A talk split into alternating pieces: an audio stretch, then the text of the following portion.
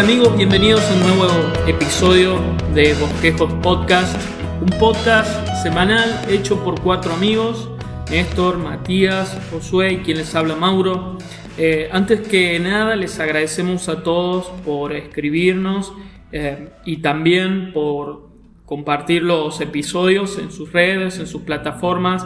Eh, una vez más les pedimos disculpas como siempre si no sale muy bien que digamos la grabación es casera. Y bueno, sin más, les queremos presentar el tema de hoy que vamos a estar viendo. Es el noviazgo.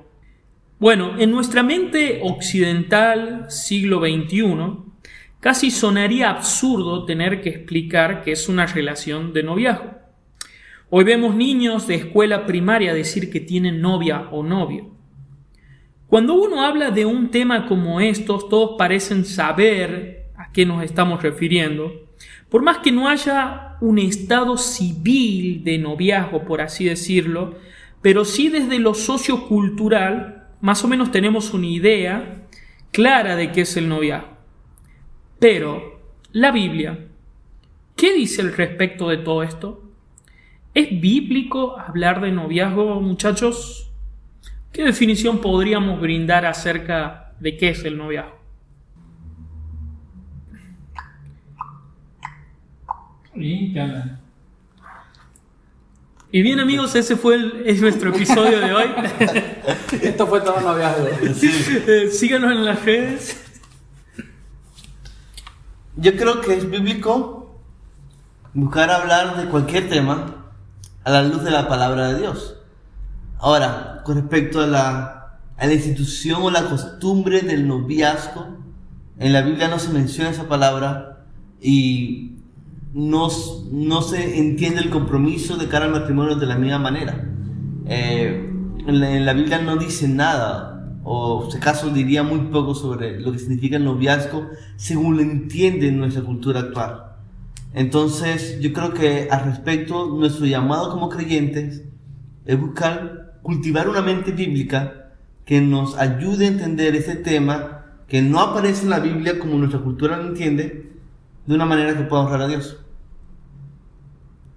Sé que no dije nada, pero lo estoy intentando.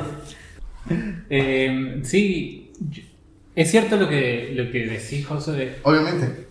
no sé. Ah, lo voy a poner en duda. Sí. Es cierto que lo que decís de que no aparece en, las, en, las, en las formas que nuestra cultura hoy tiene el noviazgo.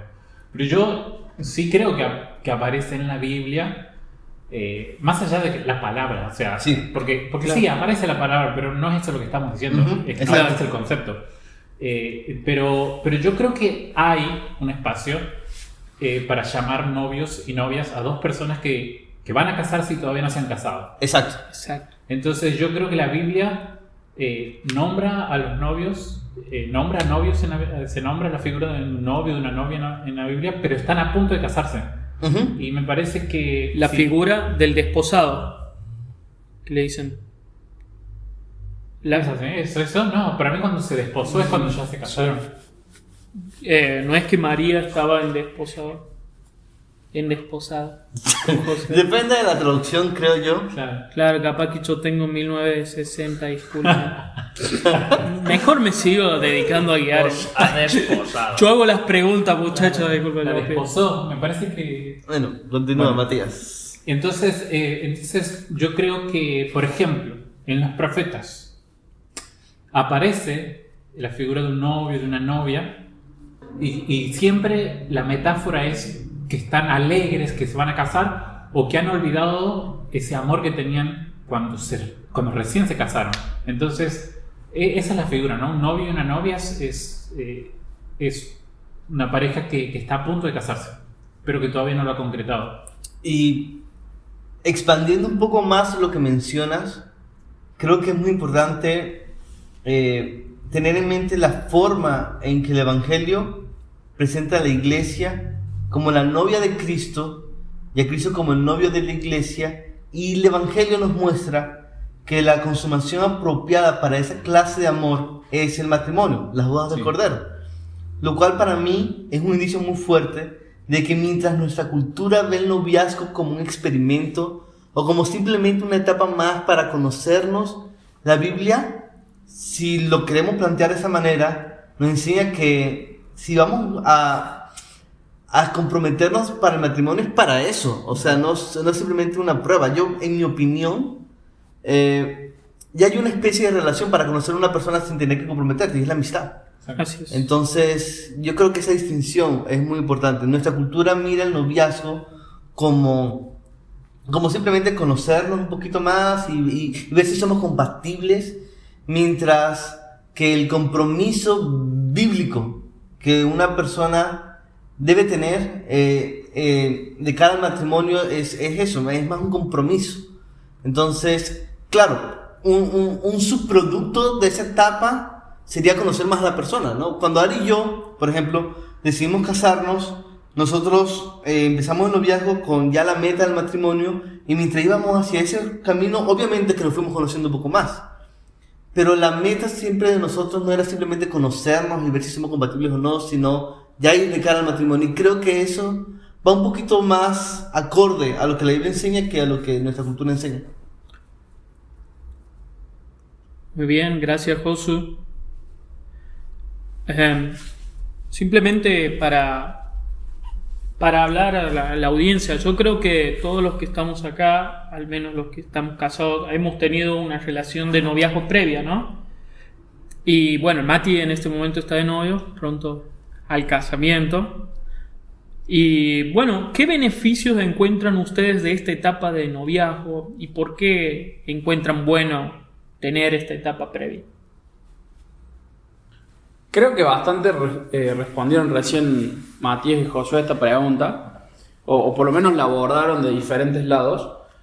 Pero mm, ampliando un poco más, creo que en mi opinión es, es- una etapa para terminar de, de conocerse justamente con esto de, de- cara al matrimonio. Si bien creo que la amistad es fundamental, pensar en que vas a tener una amistad con una chica puntualmente, eh, con una persona que te interesa y que, y- que ve su potencial de crecimiento, eh, ve su potencial en el Señor. El, el noviazgo termina de acentuar estas cosas y de marcar eh, ciertas eh, formas o ciertas eh, de- detalles del carácter de cada uno y hace de que a la hora de entrar en un matrimonio sea un poco más eh, sencillo. Si bien creo que el, el noviazgo en sí no es el que debe definirlo al, al matrimonio, pero sí en muchos casos lo define y creo que es una buena etapa porque podés encontrarte con alguien que en la amistad te demostró una cosa y que cuando empezaste a planificar el casamiento de noviazgo encontraste fallas en su carácter o encontraste cosas que realmente no están buenas y, y que por la amistad pudieron mantenerse ocultas, pero a la hora de tener, por ejemplo, con, con Mika el, el primer proyecto que hicimos fue el casamiento. Cuando tenés que empezar a armarlo y, y- y te, te encontrás con, con distintas situaciones, gustos, eh, no sé, opciones, que, que ya tienen que tomar una decisión, eh, salen muchas cosas a la luz.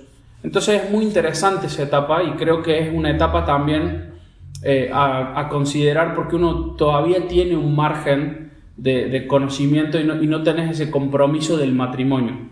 Pero sí creo que en el momento de iniciar un noviazgo tenés que entrar con el pasaje este que, que Pablo le dice a, a las esposas y a los esposos y los, y los compromete, ¿no? Como esposos, amen a sus esposas como Cristo amó a la iglesia. Creo que ese concepto no se tiene que ir nunca porque vos te estás poniendo en novio con una, una hermana en Cristo, primero, y después con una amiga, y después con la mujer que va a ser tu esposa por el resto de tu vida. Entonces, debes cuidarla de la misma forma que si fuera tu esposa. Eh, hay, hay muchas cosas que por supuesto no hay derechos, pero sí tenés las mismas responsabilidades. Y creo que eso es un punto a tener en cuenta, porque hoy en el noviazgo lo único que se quieren son derechos y no responsabilidades. Entonces creo que hay que tener en cuenta que en el, en el noviazgo tenés muchas más responsabilidades que derechos. Y debes ser cuidadoso. Entonces, arrancando el, el noviazgo, creo que tiene que ser esta la perspectiva a la hora de, de tener en cuenta eh, un noviazgo cristiano. Em, Me encanta, me encanta mucho la forma en que en eso y yo podemos diferir un poquito, pero al mismo tiempo estamos muy de acuerdo en, en, la importancia de distinguir entre los derechos y los deberes, en la importancia de, de tener una meta clara, en la importancia de buscar honrar al Señor. Eh, yo creo que escoger con quién vamos a vivir el resto de nuestras vidas y glorificar a Dios en matrimonio, con quién vamos a hacer eso, es una de las decisiones más importantes que podemos tomar y no es algo que debemos tomar a la ligera. En ese sentido, los creyentes necesitamos seguir cultivando una visión robusta del matrimonio y también de los pasos que llevan al matrimonio. Sin embargo, yo creo que por la mayor parte de la historia de la humanidad, la gente se casaba sin entrar en periodos previos de relaciones como, como actualmente llamamos el noviazgo. Al menos no como nuestra cultura lo entiende. La gente se casaba así porque sus familias organizaban las bodas, o porque si era la tradición y por otras razones, y no estoy hablando de hace miles de años, estoy hablando de hace pocos siglos, incluso décadas en muchos de nuestros países. Entonces, yo no creo, en primer lugar, que eso de casarnos sin conocer a la otra persona y en bodas arregladas sea lo ideal. Yo creo que eso permitió muchos abusos y socavó la libertad de las personas, pero igual existían matrimonios con cierta felicidad y paz. Y yo creo que esto debería hacernos cuestionar al menos un poquito qué tan necesario. Es un noviazgo, como nuestra cultura lo entiende, para tener después matrimonios exitosos y que honren a Dios. Eh, quería hacer un alto en este punto y aclararle a la audiencia de que estamos hablando de un tema que no hay una definición bíblica exacta en todas las culturas, en Norteamérica por ejemplo, y acá en Argentina, el concepto de noviazgo es diferente porque es diferente en todas las culturas. Entonces, eh, está bien diferir, pero eh, también lo importante es que tengamos este mismo objetivo en mente cuando hablamos de que apunta al casamiento. De hecho, hay muchos pastores que algunos son pro noviazgo y otros son contra noviazgo, que simplemente hablan de, de compromiso y matrimonio sin una etapa previa de noviazgo. Y está bien diferir en esto, digamos, pero siempre teniendo como base bíblica y final el matrimonio. Cuando Néstor y Josu hablan de derechos y obligaciones, em, yo quisiera ser más explícito tal vez al decir que a veces hay un deseo de lo físico, de que se pueden permitir besos, caricias, abrazos, pero sin las responsabilidades de cuidar a la otra persona, de, de hacerse cargo o cuidar en ciertos, en, un sentido completo, ser espiritualmente, eh, físicamente también, o lo que fuera de la otra persona. Entonces, yo creo que en ese sentido todos tenemos esto en mente, ¿no? Sí, sí, este, y bueno, volviendo un poquito a lo que quería mencionar, yo creo que, que debemos ser muy cuidadosos en afirmar categóricamente que, que el fin principal del noviazgo es, es, conocer a otra persona y que eso siempre es necesario. Porque de nuevo, la mayoría de las culturas en la historia de lo no lo entendieron de esa manera. Y de hecho, yo no creo que ese debería ser el fin principal de un noviazgo porque las personas siempre van a cambiar. Este, una persona puede la relación entre una persona puede cambiar de la amistad al noviazgo y del noviazgo al matrimonio. La persona con la que mi esposa se casó es muy diferente a, a la persona que soy ahora. Y Ari también ha cambiado muchísimo a lo largo del tiempo. Entonces, las personas siempre van a cambiar. La persona con la que estás en un noviazgo hoy no será la misma entre años.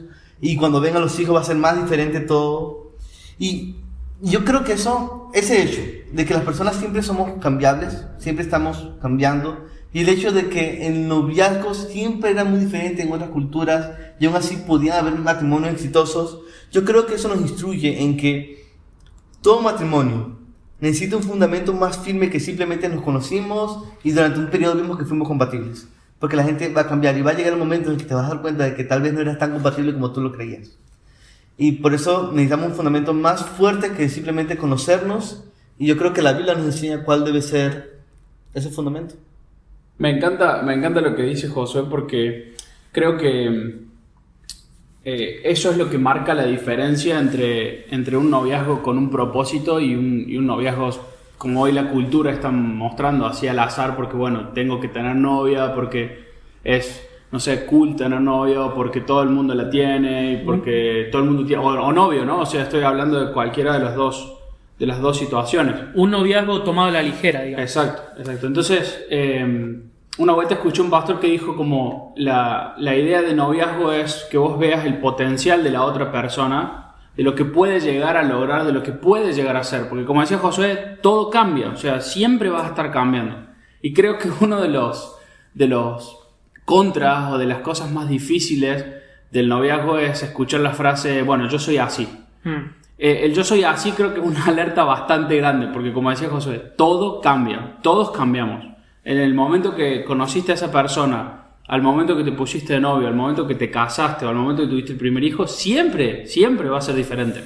Es lo único constante, es que siempre va a ser diferente. Entonces creo que lo importante es ver en, la, otra en la otra persona el potencial de lo que Dios puede hacer en esa persona y lo que puede llegar a lograr a lo largo de, los años. Con, con el matrimonio, con la ayuda de Dios, por supuesto, porque eso es, es lo único que vale. Entonces, eh, yendo al, al punto, digamos, en, sí de la diferencia que tenemos con Josué, creo que es muy importante que, ambos estamos viendo, o en, en general los cuatro estamos viendo de que el noviazgo eh, es una etapa, o, o puede ser una etapa de mucha bendición, pero también es una etapa de mucho riesgo, eh, donde tenés que hacerla, tiene que ser conciso, es importante tener mentores, es importante tener amigos que, que estén siguiéndolos de cerca, que los conozcan, pero sobre todo es tener al, Señor en el centro y de que ese va a ser el fundamento tanto de tu amistad como de tu noviazgo, como de tu matrimonio, de tu familia el día de mañana. Creo que cuando, cuando eso está en el centro, eh, podemos ver las diferencias eh, abismalmente. Me interesa mucho lo que estás diciendo, Néstor, y también me hace preguntarme qué otros peligros o contras, por así decirlo, podemos encontrar en esta etapa del noviazgo. Y quisiera hablar del principal peligro, primero presentando un poco mi ejemplo, mi noviazgo con Ari antes de casarnos. Cuando Ari y yo decidimos hacernos novios, ella y yo éramos muy buenos amigos y ya nos conocíamos lo suficiente como para saber que queríamos unirnos en matrimonio. El principal cambio en el noviazgo entonces fue que ahora ya teníamos clara la dirección a donde íbamos y ambos salimos del mercado de parejas. Eh, empezamos exclusividad de cara al matrimonio. Entonces el noviazgo para nosotros fue simplemente la oficialización de un compromiso y eso es lo que yo personalmente recomiendo. Pero durante ese tiempo, mientras soñábamos juntos y, y conversábamos con más intencionalidad de cara al matrimonio, nos fuimos conociendo mucho más. Pero para mí y para ella, ese conocernos más no fue el principal beneficio del noviazgo para nosotros, en cambio fue un resultado extra. Eh, de nuevo, como mencioné hace un momento, yo diría que el beneficio real fue tener la certeza de que esta es la persona con la que me voy a casar. Una certeza que te ayuda a vivir con expectativa al matrimonio y andar con propósito de cara a tu futuro para la gloria de Dios. Una, una certeza que, que ayuda a planificar mientras al mismo tiempo descansa en la soberanía de Dios. En otras palabras, eh, nuestro noviazgo no fue primeramente para conocernos más. Por supuesto que nos conocemos más, pero entramos al noviazgo directo con la meta de casarnos. Ahora, para hablar un poquito del peligro que yo puedo ver en muchos noviazgos, quisiera contrastar eso que por la gracia de Dios el Señor nos concedió vivir con lo que viven muchos noviazgos cristianos en la iglesia. Fulano y fulana se hacen novios, lo oficializan así para conocerse más y ver si son compatibles. Pasan unos meses y descubren que no lo son. Cuando se dan cuenta de que ambos son pecadores con personalidades, gustos y anhelos diferentes. Y entonces terminan la relación para luego empezar otra con otra persona porque se dieron cuenta que no eran compatibles, no iba a funcionar muy bien. ¿Qué fue lo que pasó allí en realidad? Y yo creo que esa pregunta es muy importante hacerla. ¿Qué es lo que ocurre allí? Porque el matrimonio se trata de crecer juntos, no a pesar de nuestras diferencias, sino por medio de ellas. Mm. Si entendiéramos esto, creo que muchos noviazgos no terminarían tan fácilmente como vemos hoy en día en la iglesia. Aunque me gusta decir que soy 100% compatible con mi esposa, la verdad es que Dios es quien nos va haciendo cada vez más compatibles a medida que nos amamos, a medida que vamos aprendiendo y Él nos usa para moldearnos a su imagen. Las cosas de mi esposa, que son más diferentes a mí, incluyendo sus luchas y sus pecados, son las que Dios más usa para impactar mi vida en el matrimonio y viceversa. De hecho, yo diría que son las, las cosas que Dios más usa para edificarme a mí, aparte de la Biblia. Y es así como vamos creciendo en unidad y nuestro matrimonio se va haciendo cada vez más dulce. Esto requiere perdonarnos una y otra vez a medida que pecamos una y otra vez y también nos vamos conociendo una y otra vez. Y yo sé que este comentario ya un poquito más largo, pero yo, yo, yo quiero que, que, pensemos un poquito en ese contraste, porque cuando entras al noviazgo, con la meta principal de vamos a conocernos a ver qué tal, y no con la meta de vamos a casarnos y vamos a conocernos un poco más a medida que vamos hacia ese fin, hacia ese propósito, en el momento en que salga a relucir que ambas personas en la relación son pecadores, lo cual es inevitable, van a pasar muy mal si no tienen un fundamento firme, si no tienen una meta clara. Porque no van a tener un pacto matrimonial ya hecho o por realizarse que los sostenga y los ayude a perseverar en medio de las diferencias. Y entonces puedes sentir que el amor se acaba. Me gusta mucho como lo, dice Dietrich Bonhoeffer. Él decía que no es el amor lo que sostiene al matrimonio, sino el matrimonio lo que sostiene al amor. Entonces fulano y fulana termina la relación, como, como en el ejemplo que estoy tratando de plantear, termina la relación y ambos quedan con heridas, perjuicios y decepcionados y muchos jóvenes van así de noviazgo en noviazgo. Entonces por eso yo no diría que el beneficio principal del noviazgo sea simplemente conocernos más. Yo creo que los cristianos deberíamos ser los primeros en decir que el noviazgo debería tener el propósito de casarnos. Y obviamente debido al pecado en una o ambas partes y a cómo Dios orquesta en nuestras vidas, no todo noviazgo va a terminar en matrimonio. Eso lo sabemos y la iglesia debe reconocerlo. A veces, y hay casos muy particulares en los que una pareja, viendo sus luchas y viendo las metas diferentes que tienen, va a recibir de sus pastores el consejo de, hey, lo mejor es que terminen la relación. Y, y dependiendo de, cada caso, puede que un noviazgo no termine en matrimonio. Pero hay, un peligro muy grande, hermano. Y el peligro que yo veo en muchos jóvenes cristianos es en ir de noviazgo, noviazgo, noviazgo, noviazgo, noviazgo, noviazgo, buscando a la persona que va a ser 100% compatible con ellos. Nunca va a haber una persona 100% compatible. Todos somos pecadores. Y si, y si no tenemos eso muy claro, muchos jóvenes lamentablemente están condenados a, a pasar años y años y años y años probando, probando, probando, probando, probando, probando siendo, siendo exigentes, siendo realistas, no descansando realmente en la gracia de Dios, no entendiendo realmente el Evangelio. Y eso es muy triste porque lo he visto de cerca en muchos jóvenes a quienes he aconsejado antes. Está muy bueno lo que dice Josu y por eso yo creo que el mejor consejo que podríamos dar los, los cuatro en este momento sería tengan amistades profundas, conozcan a las personas en esa etapa de la amistad de manera de que no tengan que eh, andar así como decía Josu, probando y probando. Se me viene a la mente lo que dijo Néstor en el episodio anterior de la amistad, cuando él hacía tanto hincapié en que el hierro con el hierro se, afila, en que una amistad con propósito te hace crecer en Cristo. Y debería ser el, propósito principal de todas las relaciones nuestras, hacernos crecer en Cristo, ¿no?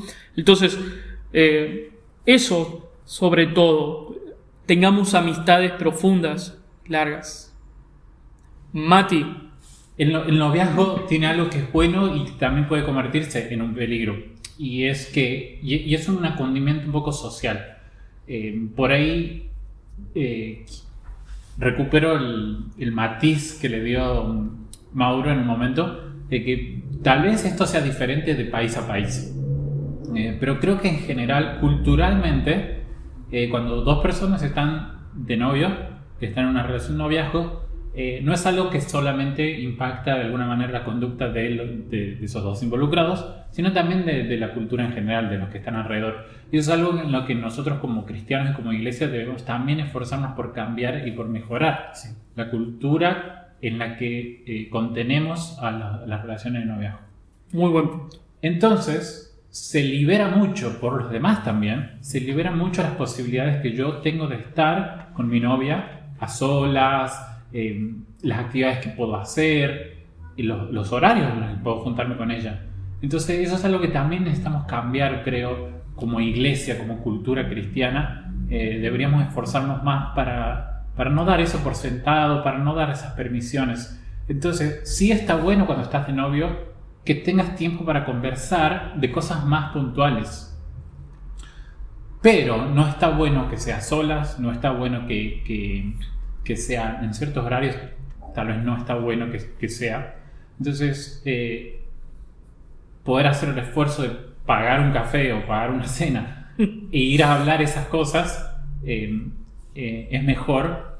O que personas de la iglesia eh, te abran las puertas de su casa en confianza, eso no lo puede hacer con cualquiera. Te abra las puertas de su casa en confianza y vos puedas hablar con esa tercera persona también de esos temas, o con un matrimonio con esas dos personas. eh, también de esos temas. Yo creo que, que esos procesos de, consejería, de ayuda, de contención, eh, es algo que puede ayudar mucho a ese peligro que hay en los noviazgos de ciertas permisiones que se dan entre novio y novia, pero también las permisiones que alrededor, la gente de alrededor empieza como a, a- a permitir, justamente. Me encanta eso que, que mencionas a nivel cultural de cómo, cómo el entorno va cambiando, porque creo que no solamente en el noviazgo cambia, sino que en la amistad, y es algo que creo que también culturalmente deberíamos cambiar. Porque cuando dos personas se están conociendo, está el famoso, para los que no están viendo, el guiño guiño, Sí. eh, el codazo, ah, mirá, le gusta. Y es normal, o sea, es normal, o sea, est- está bien, es, es justamente lo normal. Creo que culturalmente y como iglesia tenemos que tener cuidado en, esas, en esos puntos también para cuidar esas relaciones de amistades y que sean relaciones de amistades en serio, que sean relaciones de amistades sin timidez de poder conocer a una chica, a tu amiga, pensando en un día que podría llegar a ser tu esposa, pero con esa libertad en el grupo de jóvenes, en el grupo de amigos o con tus amigos, poder conocerla a esa persona en grupo Con la familia. con la familia, pero con esa, con, con esa no presión que ponga el, el- el- el entorno, ¿no? Culturalmente se pone mucha presión sobre eso. No, y hay hermanos en la iglesia que quieren ser Cupido. Sí. Que quieren ser el Espíritu Santo uniendo a la gente. Hay que tener mucho cuidado con eso. Sí. Porque lo he visto también en iglesias donde eh, la iglesia ve que fulano y fulana ambos sirven al Señor y se ven bien cuando están juntos. Entonces empiezan a orquestar eso, pero puede que Dios tenga otro plan diferente. Y se crea tanta expectativa que la iglesia pone sobre ellos que ellos pueden sentirse presionados a que la relación funcione o, o a vivir para la aprobación de las personas. Eh, Es un tema muy grande y por eso me encanta mucho la- eh, el énfasis que hizo Matías. Sí. La cultura en la iglesia Los- debe ayudar. Sí, sí, en- sí. sí. Yo creo. el noviazgo. Hablando acerca de el comienzo del noviazgo, de esta etapa, y también del final, ¿cuál, cuáles debe, ¿cuándo estaría una persona, un joven o la pareja lista para comenzar una etapa de noviazgo? ¿Y cuánto tiempo debería durar? Yo creo que debe haber una base de, de madurez Exacto. en las personas que se van a, van a, van a comenzar el noviazgo y ya, y están pensando en casarse. Yo creo que tiene que haber una base. Hay ciertas virtudes, hay ciertas, eh, hay ciertos, no sé, semillas, hay ciertos bosquejos Escuchen nuestro episodio de crecimiento y madurez espiritual. que, que hay que tener una base, digamos. Hay, hay que, no sé, co- no sé cómo decir. Tener ciertas aptitudes. Sí, ti- tiene que haber un comienzo de, lo que, de la obra que Dios está haciendo. Si hay partes de tu personalidad que todavía están muy poco pulidas, que todavía están muy poco santificadas, de que eh, no has enfrentado esos pecados, no, no digo de vencerlos de una vez para todas, no digo que seamos perfectos, pero sí que estemos en ese camino. Si no estás listo para eso, no, no comiences una relación. Trabaja en tu vida primero. Hay cosas que necesitas trabajar eh, en tu propio corazón delante de Dios y si agregas a una persona en ese momento de tu vida, vas a hacer miserable la vida de esa persona, de esa chica y la tuya. Te va a lastimar vos y va a lastimar la otra persona. Exacto. Y eso, eso, está, eso es feo. Entonces hay, ciertos, hay cierta base que debemos tener. Pero el punto es, ¿estamos preparados?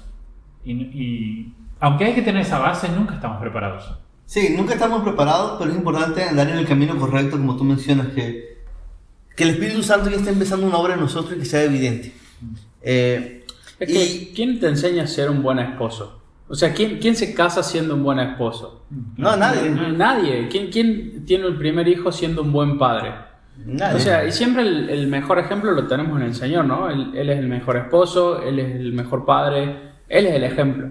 Entonces, como, como estaban mencionando ustedes dos, de, de que es un proceso, de que necesitas estar en ese proceso, pero también hay que entender que uno va a tener falencias. O sea, no vas a llegar a decir, hoy, hoy me recibí de buena esposa, entonces me puedo casar. No, eso no va a Eso- pasar. Eso, no va a pasar. Por eso yo quería. eh, con esto que Matías dijo, ¿ok? Debes tener ciertas, eh, cierto fundamento en tu vida, ¿ok? Y, y con eso que él mencionó, creo que mencionaste algo que me, me, me, me impactó mucho y es que uno es, es muy difícil uno evaluarse uno mismo y por eso mi consejo es eh, para, para entender cuando una persona está lista para empezar una relación es buscar qué comentan, qué, qué dice la iglesia o tu familia de eso. Por lo siguiente, porque ellos, aunque a veces pueden equivocarse, ellos tienen una perspectiva que muchas veces nosotros no tenemos. Es, es muy fácil evaluarnos mal a nosotros mismos. Pero si, por ejemplo, si tu pastor te dice que no estás listo, si tu mamá y tu papá te dicen que no estás listo, si tus mejores amigos te dicen que no estás listo, si las personas más maduras en la fe que tú conoces te dicen que no estás listo, yo creo que ahí hay un patrón. Yo creo que el Espíritu Santo puede estar diciéndote algo por medio de todo eso. Que no estás listo. Sí.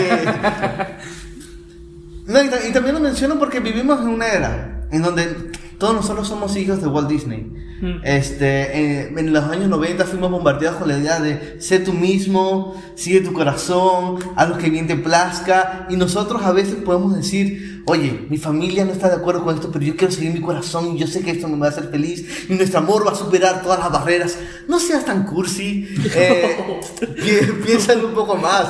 Sigue la sabiduría. La Biblia dice, por sobre todas las cosas, guarda tu corazón porque de él mana la vida. Debemos ser humildes, debemos entender que no lo sabemos todo, debemos entender que nuestro corazón es engañoso. Nosotros crecimos en una cultura que parece aplaudir cuando las personas siguen sus sentimientos y a veces creemos que esa es una señal de valentía, que esa es una señal de madurez espiritual y podemos justificarlo, podemos decir, no, yo me voy a, a meter en este noviazgo aunque la gente esté en contra porque yo no quiero vivir teniendo temor a los hombres y podemos espiritualizarlo, pero en realidad es pecado actuar en esa edad y actuar imprudentemente. Creo que otro consejo, respondiendo a la pregunta que hiciste inicial, Mauro, es, eh, ah, es necesario tener este, este, este proceso de santificación, este proceso donde el Señor trabaja en tu vida, tanto en tu vida como en la vida de la otra persona. Eh, pero también es importante que haya una cierta independencia económica de los padres, emocional. Acordate que vas a formar tu propia familia. Van a ser una familia. Y necesitas dejar de depender de tus padres. Necesitas empezar a convertirte en un esposo y necesitas empezar a convertirte en una esposa. Y Dios le dio roles a cada uno.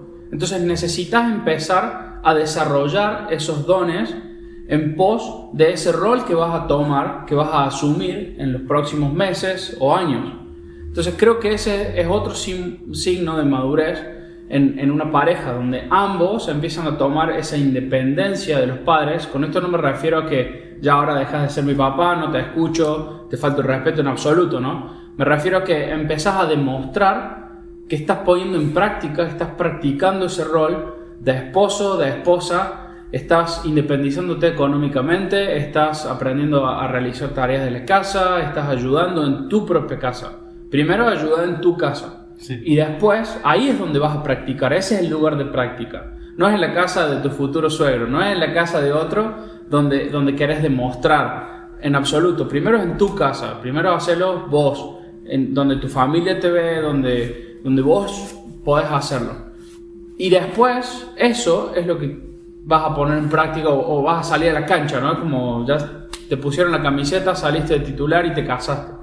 Entonces creo que ese es otro, otro punto a tener en cuenta, esa independencia.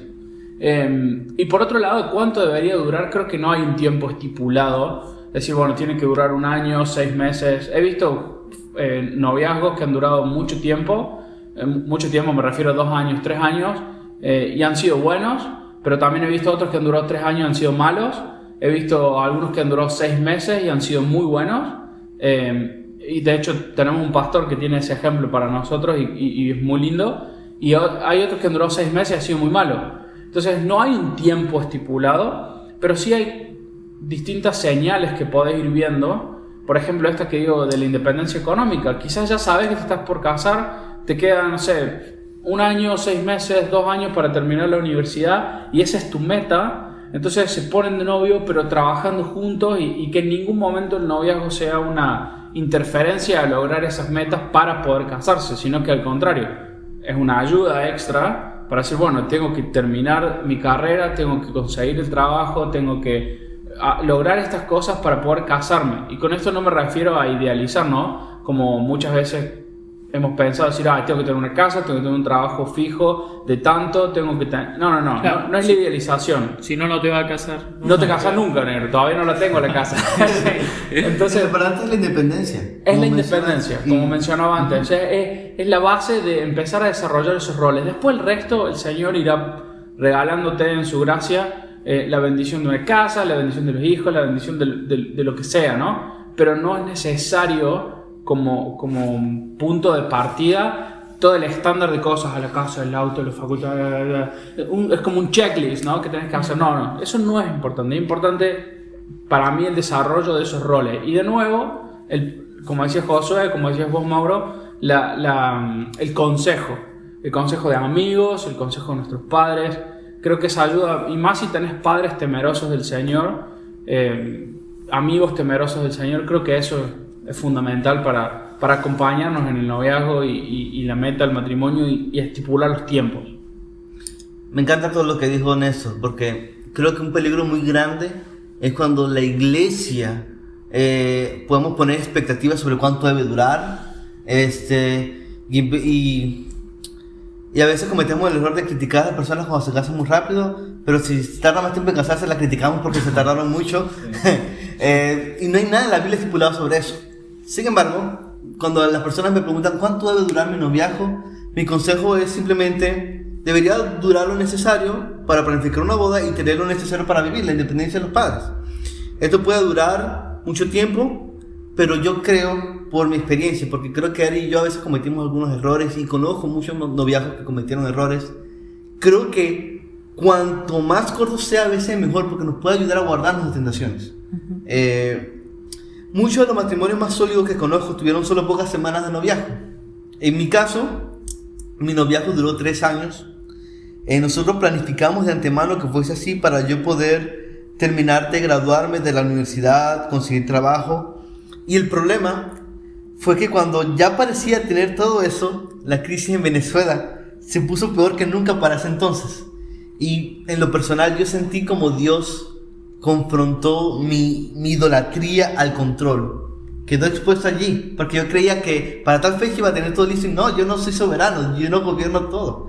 Y, y yo creo que esa es una de las muchas razones por las que la gente tiene un noviazgo muy largo, porque queremos controlarlo todo y tener todas las variables, como mencionaban eso, no creemos que debemos tener una lista idealizada. Pero si algo he podido aprender es que es hermoso cuando un matrimonio comienza como una startup y no como una mega empresa. Porque Dios va mostrando su gloria en las debilidades. Y, y Él va a proveer, hermano. Cuando uno hace las cosas conforme a su voluntad, buscando depender de Él, Él siempre nos sostiene. La Biblia dice que así como Él cuida de las aves, Él cuidará de nosotros. Y creo que todos los que estamos aquí en algún momento hemos podido testificar de eso. No es fácil, por lo menos para nosotros no fue fácil, casarnos en un país con una inflación de más de un millón por ciento anual. Y sin embargo dimos el paso y vimos la provisión de Dios de manera increíble. Y hoy estoy seguro de que si hubiésemos decidido casarnos antes, el Señor hubiese provisto igual porque su mano no es corta para proveer, Él es generoso, Amén. Él es abundante. Recordemos también que nuestras bodas para honrar al Señor no necesitan ser dignas de Instagram y de Pinterest y no necesitamos que, que nuestra boda sea lo más eh, lujoso y pomposo. Porque también a veces en la iglesia y a veces en nuestra cultura nos presiona eso. Y muchas veces unos viajes se alarga demasiado sin necesidad. Solamente por tener algo que luzca atractivo a los ojos del mundo. Nuestras bodas pueden honrar al Señor siempre que tengamos un corazón dispuesto a servirle y glorificarle con nuestro unión matrimonial. Así que este es mi consejo más común. Si estás en noviazgo, busca casarte pronto, sé diligente, espera lo que tengas que esperar, pero sé diligente y confía en Dios.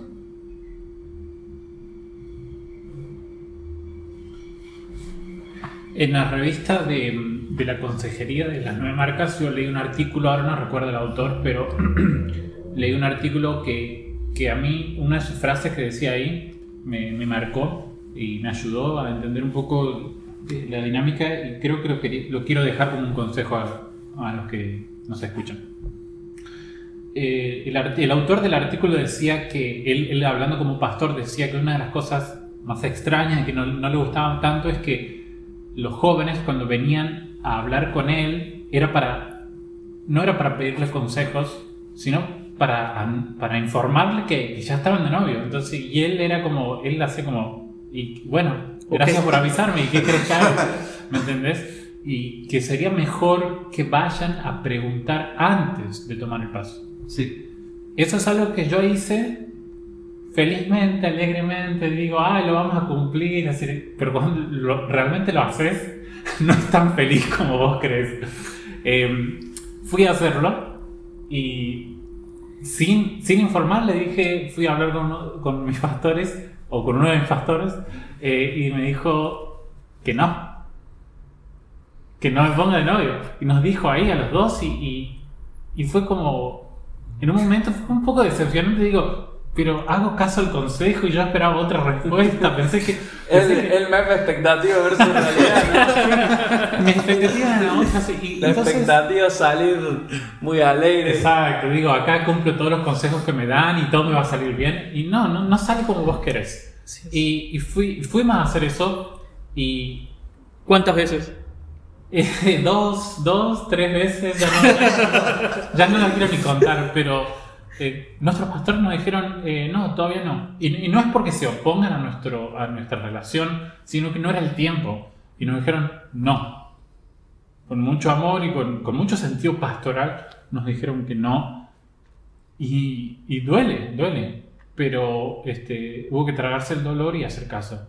Y, y entendí que ese consejo que leí en la revista eh, es un consejo muy bien fundado. O sea, lo escribió un pastor y luego hablé con un pastor y me dijo que no. Entonces, ese, esa labor pastoral, ese sentido pastoral, esa, ese sentido de responsabilidad que tienen los pastores por nuestras vidas, eh, nos puede guiar mucho a la hora de, de, de, del noviazgo. Entonces mi, mi consejo sería que, que, que, cumplan eso, de que vayan a hablar con pastores, eh, con sus pastores, antes de ponerse de novio. No para informarlos, sino para preguntarle a sus pastores qué tal lo ven y sean sumisos a la hora de, si ellos te dicen que no, aceptar. Eh, eh, sí, aceptarlo. Ah, sí. y no siempre te van a decir que no. Conozco no, no, casos no, que le han dicho que sí. Exacto, exacto, exacto. Eh, los mismos pastores. Entonces, entonces este es para, para desmitificar un poco, claro. sí, sí, de una. De nuevo, algo que salta y salta, o algo que resurge una y otra vez en las grabaciones de este podcast es eh, el sentido de la iglesia, de la comunidad. No se aíslen. Si son novios, eh, si tienen una relación de noviazgo, no se aíslen, no estén solos, porque lo más probable es de que terminen pecando, no viendo las cosas claras. Busquen consejo en pastores, eh, en pastores, en amigos, por favor, no estén solos. Yo tengo una teoría. ¿Cuál es? Una de las razones por las que las personas entran en los viajes con rapidez o se vienen muy abajo cuando la iglesia les recomienda que todavía no entren es porque en nuestra cultura es muy común la idolatría a las relaciones. Sí. La idolatría al noviazgo. Eh, creemos que necesitamos eso para ser felices, para tener identidad, para que otras personas no hablen de mí. O ya tengo 30 años y, no me he casado, ¿qué van a decir de mí? O ya tengo 20 y nunca he tenido novia, ¿qué van a decir de mí?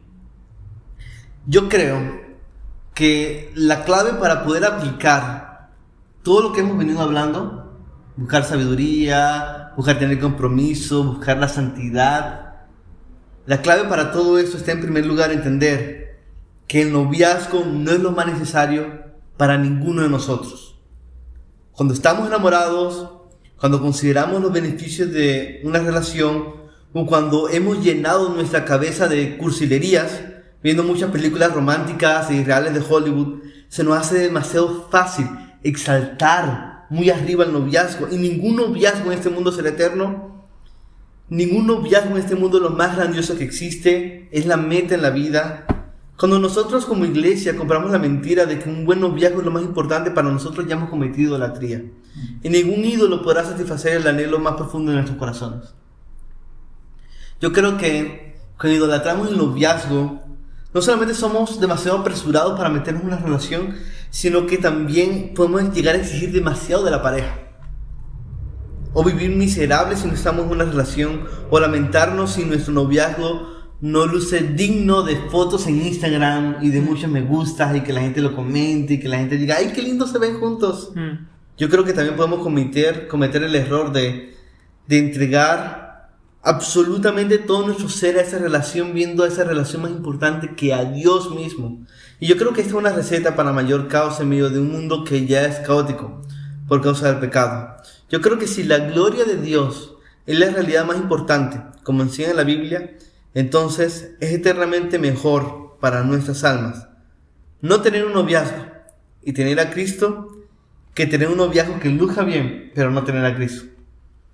Un buen noviazgo cristiano es hermoso porque puede ser un eco del Evangelio, que nos habla de la iglesia como la novia prometida de Cristo, pero un noviazgo no es el Evangelio, no es la realidad máxima, no es lo que tu corazón más necesita, no es lo más importante. Cualquier noviazgo que podamos tener en esta tierra es incapaz de morir por nosotros, es incapaz de reconciliarnos con Dios, es incapaz de darnos una esperanza firme para afrontar cualquier circunstancia adversa en la vida.